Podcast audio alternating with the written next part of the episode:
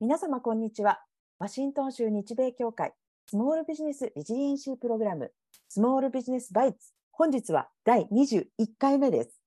プログラムコーディネーターのミキとリードアドバイザーのかなこがお送りします。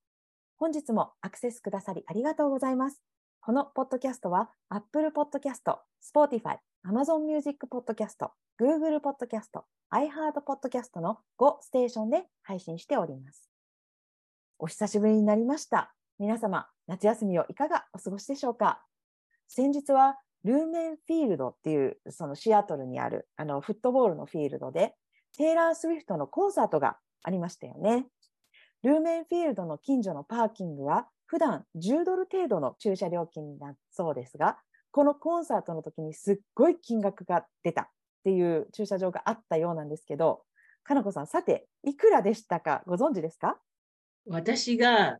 仕入れた情報では多分150ドルぐらいだったと思います。150ドあ、はい。私が私が知ってたのは120って言ってあ驚いみんなてもらおうと思っ120、たそうですね。そう、その、四捨五入してというか、ちょっと良くないんですけど、そう、そう、あの、120から150っていうのは聞きました。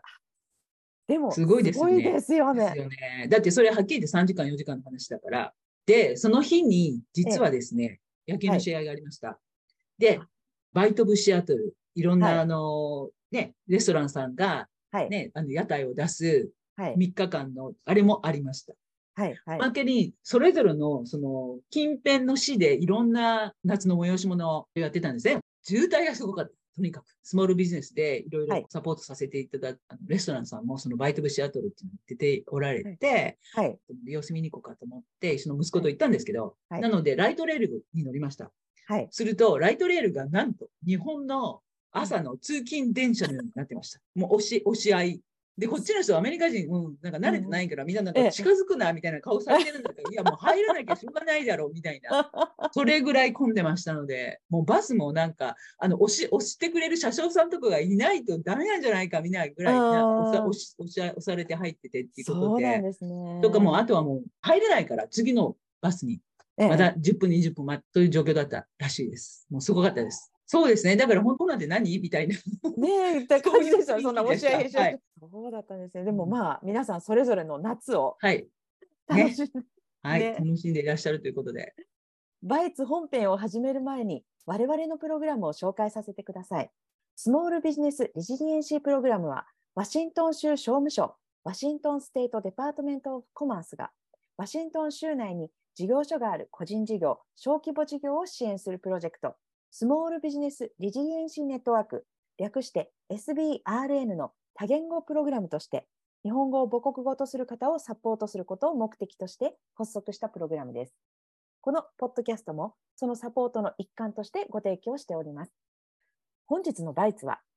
EV 車の税額控除についてです。ワシントン州では2035年からガソリン車の新車販売を取りやめるという決定がされました。最近は街中でもハイブリッド車や EV 車、FCV 車の割合が随分増えてきました。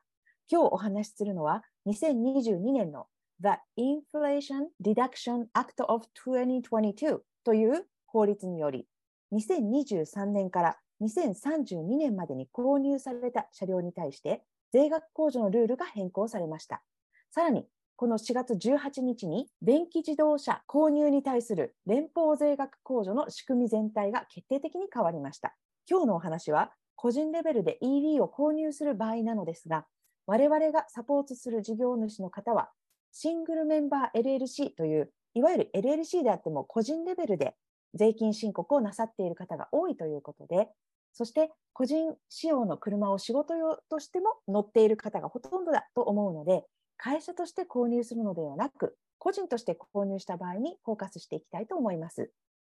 はい。で、まず、じゃあ、エレクトリックビエコ EV ですね。と FCB と何が違うかっていうと、EV っていうのはエレクトリックビエコで今言いましたけれども、俗に言うプラグインの電気自動車ですね。で、はい電源を挿して充電するタイプですよね。そのいろんな街中にもあるし、にあの家でもできるっていうやつですよね。で、FCB っていうのは Fuel Cell Vehicle ということで、だからハイドロジンですよね。水素自動車なんかを指すんですね。でおそらく日本の場合、多分なんか日産とかね、今水素自動車とかいろいろ開発してるので、まあ、そういう自動車を、まあ、指すですね。で、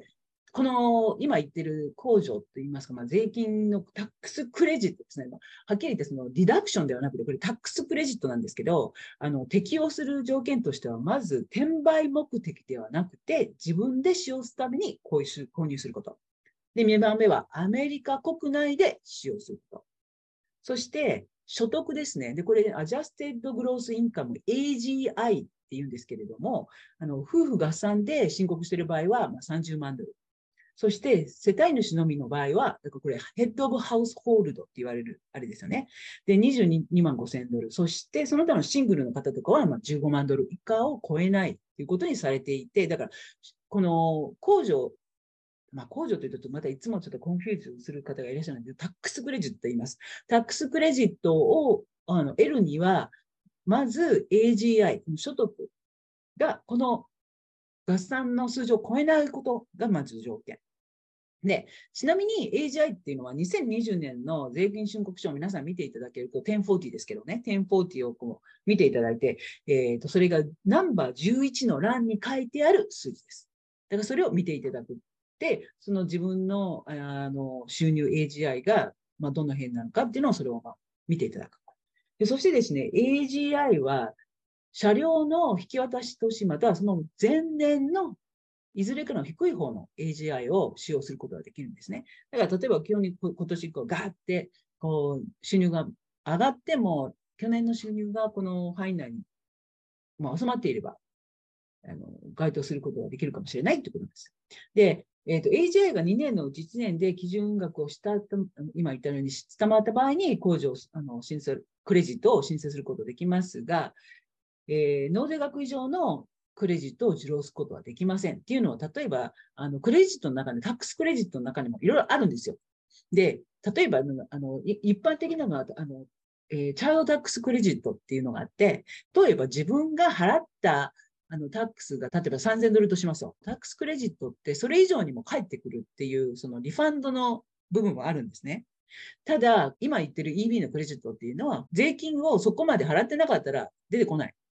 っていうことなんですよ。だから、ある程度の収入があって、税金がある程度ないと、まあ、それだけの恩恵を受けられないよっていう、本当にもう、だから税金がこれだけ払わなきゃいけないところをこんだけ下げますよっていうことなので、もし、もともと税金がゼロだったら、何の恩恵もないと、買っても無駄だっていう話になるわけですね。ちょ極端な話。ちょそのことは気をつけてください。で、クレジットの額は、車両を購入した日に関係なく、使用開始、つまり納車の日によって異なります。クレジットの対象であるためには、バッテリーの容量、車両総重量、EV 車の場合はメーカーとして基準を満たしているか、最終組み立てされている国がどこか、購入価格等々が審査の基準となります。で、えー、要するに、ね、この新しい法律によって、連邦政府によるの優遇措置っていうのは、アメリカの経済を支えるエレクトリックビエコーですね、電気自動車を限定していて、で、国内のバッテリーの鉱物とかね、その、で、あの、どんなものを使っているとかですよね。で、水水素自動車の製造業者を活性化させるために行う策ですよね。だからアメリカの,、まあ、あの EV メーカーとかが鉱物の世界的な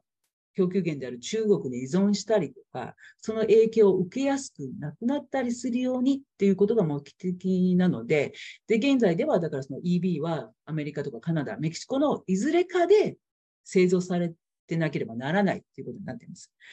バッテリーのセルには中国を含まない特定の有効国っていう、まあ、リストがあるんですが、それを調達した鉱物を使用しなければならないということになっています。で、最後に、これらのセルとバッテリーバックパックはですね、米国内で製造しなければならないっていうまあ条件がついています。クレジットを受けられる EV の数は、今年2023年の6月5日現在で、数十モデルからわずか18車種に減少したとのことなんですね。ただ、一部のメーカーは車両の要件を満たすための情報をまだ提出していないということで、そのクレジットを受けられる対象になってないというものもあるようなんです。ですから、今日現在、また変動している可能性があります。最新の情報をご確認ください。fueleconomy.gov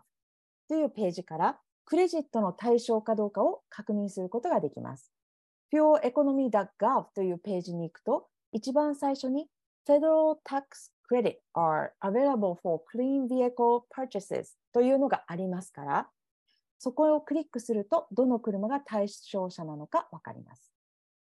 はい。で、まあ、結構厳しい条件が付けられてるんですけども、まあ、連邦政府、アメリカですね、アメリカのフェデラルの規制によるもので、まあ、州や地域、企業による個別のあの優遇処置は引き続き適用される可能性があるということなので、まあ、その辺はご周知ください。で、また、もしかしたら、その、アメリカのその連邦政府のせい、ね、制度以外にも、まあ、もしかしたら、その州によっては、なんか他になんかいいパ,、ね、パッケージあるかもしれない。今のところでもワシントン州ではちょっとあまりその話は聞かないので、ということなんですね。で、まあ、いわゆるクリーンビエコクレジットって言うんですけど、まあ、個人と企業で使用する自動車ですよね。だから商業トラックとか、バンとか、あのそういう、なんていうの、フードトラックとかは含みません。で、そして、車のね、値段にいわゆる、その、manufactured suggested retail price って、MSRP ってあるじゃないですか。大抵あの、車買いに行った時に MSRP は何とかで出てくるやつね。はいはい、それがまあ本当、本当のその実際の購入する金額ではないけれども、自動車会社が言っている値段はこれですよ、みたいな。で、SUV とかのピックアップトラックの場合は8万ドルまで。そしてその、その他の車、だから自己用車と言われるのが、あの、車ですよね。は 5, 5万5000ドルまでの車が対象。なので、例えば、テスラが生産しているモデルの中で、モデル S、モデル Y、そしてモデル3ってあるんですけれども、このうちに対象になるの、このクレジットに対象になるのは、8万以下のモデル Y とモデル3なので、あの、高級車は、まあ、ダメですよって言われてるんですよね。だから、モデル3とモデル Y。で、でえーと、ちなみにですね、2023年または2024年型の自動車で、このクレジットにの対象になる車を生産しているのは、こちらの会社です。BMW、キャデラック、シボレー、クライスラー、フォード、ジープ、リンカーン、リビアン、テスラ、そしてフォルクスワーゲン。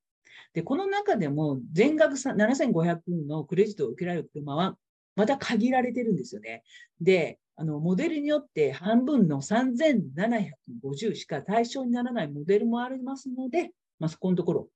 ご注意ください。で、企業や非営利団体が所有するあの商用車、つまりデリバリートラックとさっき言ったフードカート、フードなんて言いますか、トラックとかの車を対象にした控除についての詳細は IRS のコマーシャルクリーンビエコクレジットページをご参照ください。まだこれもちょっと後ほど、あの、また違う機会にもしかしたらもっと詳しくご説明することがあると思います。で、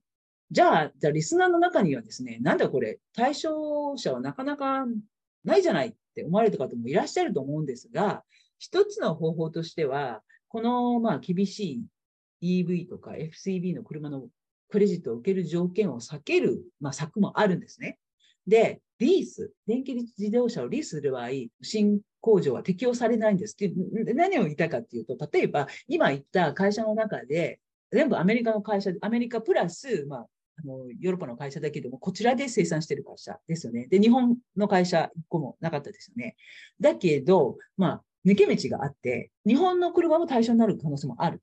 いうことなんです。リースの場合。で、リースの場合は所有者が個人じゃなくて、ディーラーが車を買って、それをリースしてるっていうことなので、あの、エンドユーザーが所有権を使用しない、所得してないので、個人取引ではなくて、商用取引っていうふうに、まあ、言われてるわけです。なので、ディーラーがタクスクレジットを受けることができるわけです。だから、あの、所有者に対しては、先に述べた産地などの条件が当てはまらないんですね。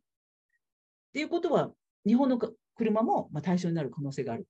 ていうことですよね。そうなんですよね。で、では、リースをお考えの場合、3つ注意することがあります。先ほど申し上げた通り、タックスクレジットっていうのは所有者ではなく、ディーラーなどリースを保有する人が受けるということになります。このタックスクレジットは、リース保有者が受け取ったからといって、リース使用者に還元されなくてはならないという法律はないわけなんです。ですから、この辺をきっちり確認しておく必要があります。例えば、スバルの日本製造者であるソルテーラっていうのは、スバルアメリカがすべてリース使用者に控除額を還元するという取り決めをしたので、とても低価格でリースできているんですけれども、リースするっていうふうにあのこう考えた場合は、このリースがスタックスクレジットの対象になっているかっていうことをまず確認するということが大事です。それから、タックスクレジットを還元するというリースの場合、控除額は月々のリース料金に組み込まれていますよね。ですが、あの購入した場合は、購入の課税年度の確定申告により控除することになるので、一度すべて支払って、後々還元されるということが、今現在あの、そういうことになっているということにご注意ください。で、最後に、この法律ができてから、多くの車のメーカーがアメリカのタックスクレジットが受けられるようにあのしなくちゃいけないっていうことで、そういう方向に動いたっていうのがあるんですね。なので、工場の場所などを移転して、アメリカの国内に持ってくるだとか、なんかそういうことをして対応していますから、リースに後ろ向きな方はしばらく待ってから買うというのもありですね。で、えー、とこのように EV に関することは日々変化していますから、常に情報収集されることが必要です。それでは、今週のかなこのバイツ、よろしくお願いします。はい。えー、今日は2023年のあのタックスクレジットですね。EV のタックスクレジットに関してお話ししたんですけど、実は来年2024年は消費者が車を購入する際にタックスクレジットをディーラーに浄土、だからトランスファーして、で、車を買さあの買うときにですね、タックスクレジットの分を車の購入価格から差し引くっていうことが可能になります。で、っていうことは先ほど、まあ、ミキさんがおっしゃってた税金申告時まで待ってタックスクレジットをもらうっていう、まあ、ことではなく、すぐさまですよね。買うときにすぐさまその恩恵を受けるっていうことがまあ可能になるですけれども、ただ、あのまだその詳細が出てないわけです。で、あの、ディーラーによってできるディーラーとできないディーラーっていうのが分かれていて、結局それをやるディーラーっていうのは、あの、IRS に今申告しなきゃならないらしいんですよ。なので、その、あの、申告書、あの、なんていうのかな、方法とかもまだこう明らかになってなくって、今年の後半に IRS から詳細が出る話になっているらしいので、まだ詳細が出ましたら、またこちらでもお知らせいたします。だから、この EV 業界、ちょっとね、税金のことに関しても、ちょっとどんどんどんどん進化しているので、皆さんちょっとまたうちのこのポッドキャストを聞きながら、あの、もし車両をね、購入考えているんであれば、いろいろちょっとご参考にしていただけたらと思います。そうですね。いろいろなんか奥が深いですもんね。深いです、本当に。で、ややこしいので。そうですね。うん、だからもう、まあ、多分だから、どんどん、まあ、こういうことでね、日本車も、まあ、何らかの形で、まあ、こちらに工場を移したりとかをすれば、まあ、そういう対象になってくれればいいかなとも思うんですが、まあ、今のところ本当にもう一切日本のか、ね、車入ってないから、あのまあ、だから入ってるかとからといって必ずそれをが、なんていうんですか、それが絶対お勧めということはないですけどね。まあその、どうしてもこのこの車を買いたいっていう方もいらっしゃるから。ね、で、それで、もう一つちょっとあの付け加えたかったのは、あの、はい、実はですね、あの、ユーズドの車も、はい、あのー、あるんですよ、クレジットが。はいはい、ただ、それはちょっとまた違う話になっちゃうので、また今度、ちょっとお話しするっていうことにしましょう。そうですね。はい、はい、そうしましょう。はい。というわけで、今後もスモールビジネスバイツとして、皆様に役立つ情報を隙間の時間にお聞きいただけるようなポッドキャストを配信していく予定です。ぜひ、ワシントン州日米協会のスモールビジネスバイツをフォローよろしくお願いしますね。では、また来週。はい。さようなら。さようなら。